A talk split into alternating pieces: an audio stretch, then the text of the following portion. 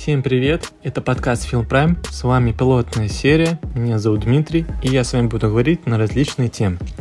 Сейчас вышел сериал «Слово пацана», он э, форсится во всех пабликах, хайпится, много кто о нем говорил, много что, возможно, вы уже увидели, смотрели. Хотел бы с вами разобрать, кто такие пацаны, откуда они появились и куда они ушли.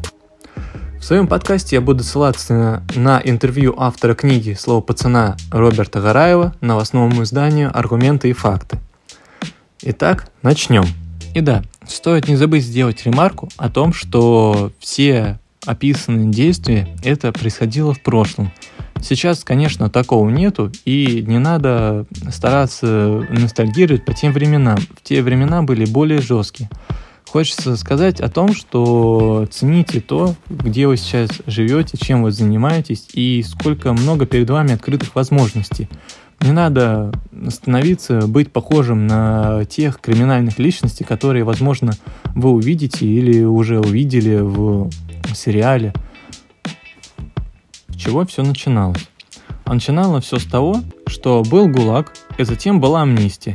И примерно с 1953 года стали выходить люди, которые с собой обратно на воле приносили лагерные правила, или точнее можно сказать понятия, которые обладали некоторым блатным багажом и тюремным прошлым.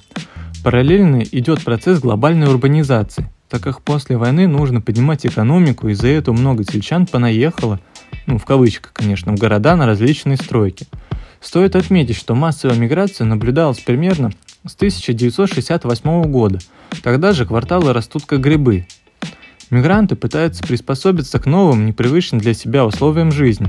Есть мнение, что такое понятие, как дележ земли, что достаточно типично для сельского проявления, где пребывали кулачные бои и драки в духе деревня на деревню, стали адаптироваться условия города, где стало проявляться такое понятие, как дележ улиц, а также кварталов или уже привычное нам понятие дележ асфальта.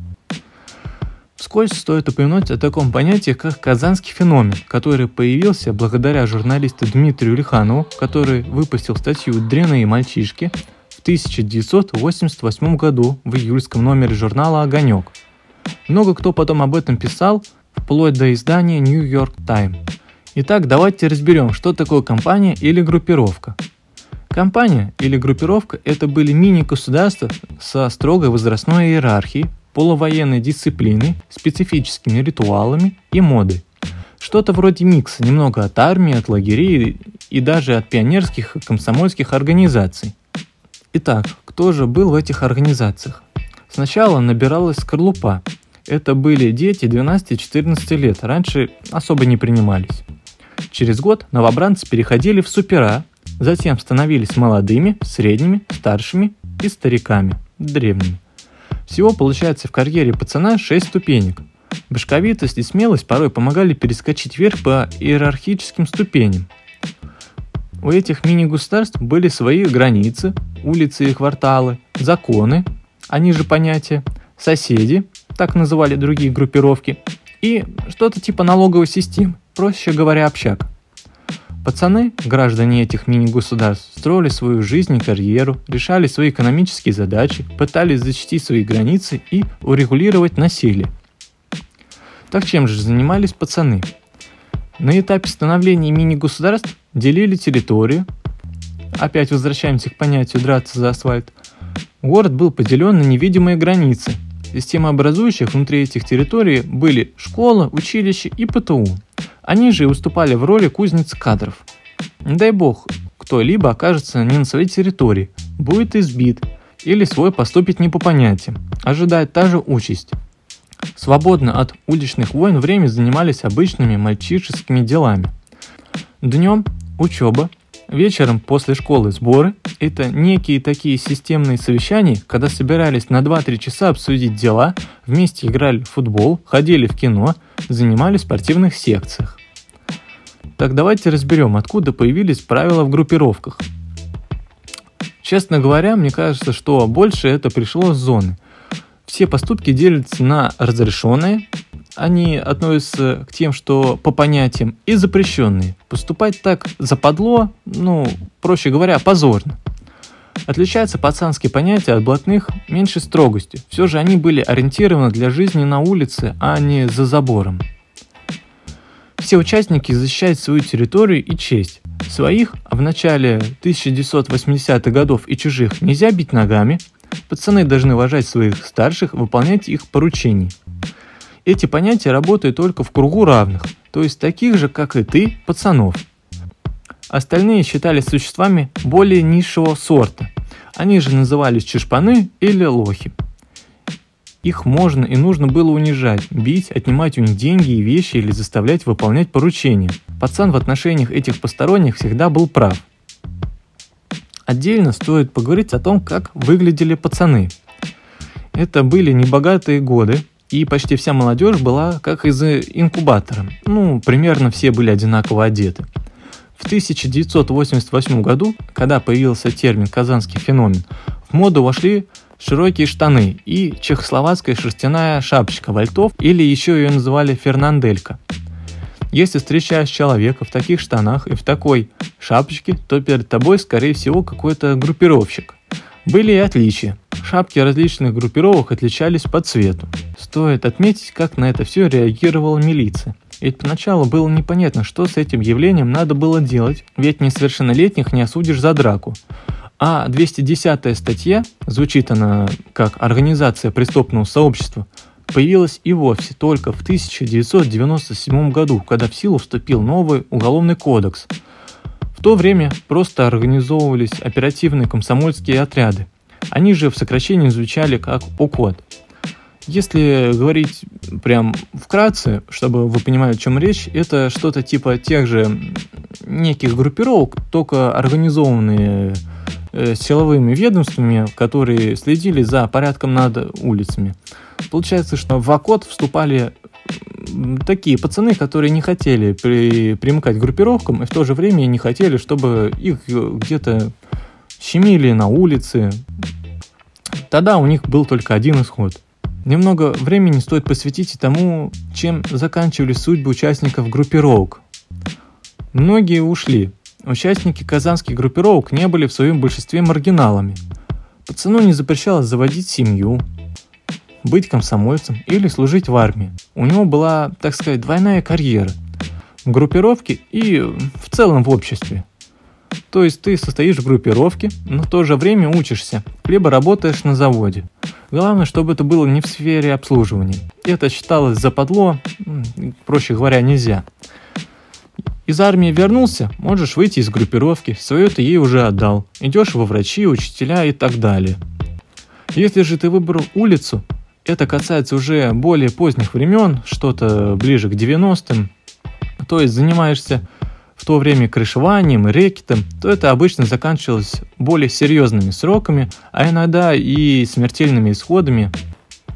В общем, неприятная была концовка у них.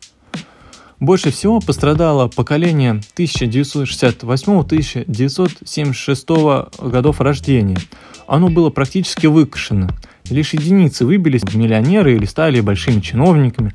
Многие в 90-е уехали покорять Москву или Питер. Хочется отметить такой нонсенс, что в более ранние годы считалось, что пацан не может быть коммерсом. Э, коммерс – это какой-то индивидуальный предприниматель, э, который ведет свой бизнес. Э, в те времена считалось, что с коммерса можно только получать комиссию, проще говоря, поиметь деньги за корешевание – но по факту некоторые люди, которые тогда были в группировках, сейчас э, стали заниматься бизнесом. Вот такое расхождение. Конечно, пару слов стоит посвятить автору книги «Слово пацана». Его зовут Роберт Гараев. Про образу этой книги послужили реальные события, которые происходили с автором. Роберт являлся членом группировки «Низы». Он рассказал, что к нему подошли двое ребят и предложили вступить в их ряды. Туда как раз набирались ребята младших возрастов.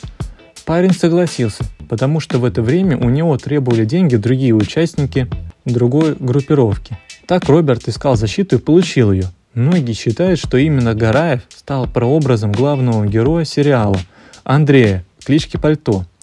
Гараев также был примерным мальчиком, рос в благополучной семье и окончил художественную школу, но потом стал пацаном и начал делить асфальт – так же, как и его сверстники. Со временем у него появились другие увлечения, Роберт стал чаще пропускать собрания. А делать это можно только по уважительной причине. Таких было две. Первое – это если у тебя умерла мать. Второе – если у тебя проблемы в то время милиции. В других случаях наказание нес не только виновник, но и все пацаны его возраста. Роберт же прикинулся больным и пропустил несколько таких сходок. Но однажды в двери его квартиры постучали товарищи и попросили пойти с ним. Он согласился, но повели Гараева другой дорогой. Так он понял, что его будут отшивать. Отшивать, если говорить проще, это исключать из группировки. Это сильно било по репутации, пацан становился чушпаном, то есть не относился ни к никакой организации. Причем сам процесс сопровождался унижениями. Автор книги сумел вырваться, его родители развелись, поэтому он переехал в другой район к отцу. Начал интересоваться музыкой и кино, а после поступил в институт. Затем молодой человек перебрался в Москву, где у него сложилась неплохая карьера. Он стал диджеем столичных клубов и журналистом. А спустя 30 лет решил поделиться своим опытом, проведя масштабное исследование, которое легло в основу нашумевшего сериала. Гараев выступил в нем консультантом. Сейчас он женат и воспитывает двоих детей. Так вот, что касаемо сериала «Слово пацана». История про бандитские группировки Казани еще на этапе съемок вызывала волну недовольства руководства Татарстана. Глава республики даже требовал запретить сериал. Изначально режиссер, которым является Жора Крыжовников, планировал снять картину в Казани, но получил отказ – команда работала в более лояльном Ярославле. Саму книгу Роберта Гараева проверяла прокуратура, но не нашла никаких нарушений законодательства. Против сериала и книги выступают родители и общественники по всей стране. Они считают, что рассказ о событии 30-летней давности может повлиять на современную молодежь. А ты можешь написать в комментариях, какую следующую тему хотел бы услышать, наставь свое мнение, подписывайся на меня и жди новых подкастов.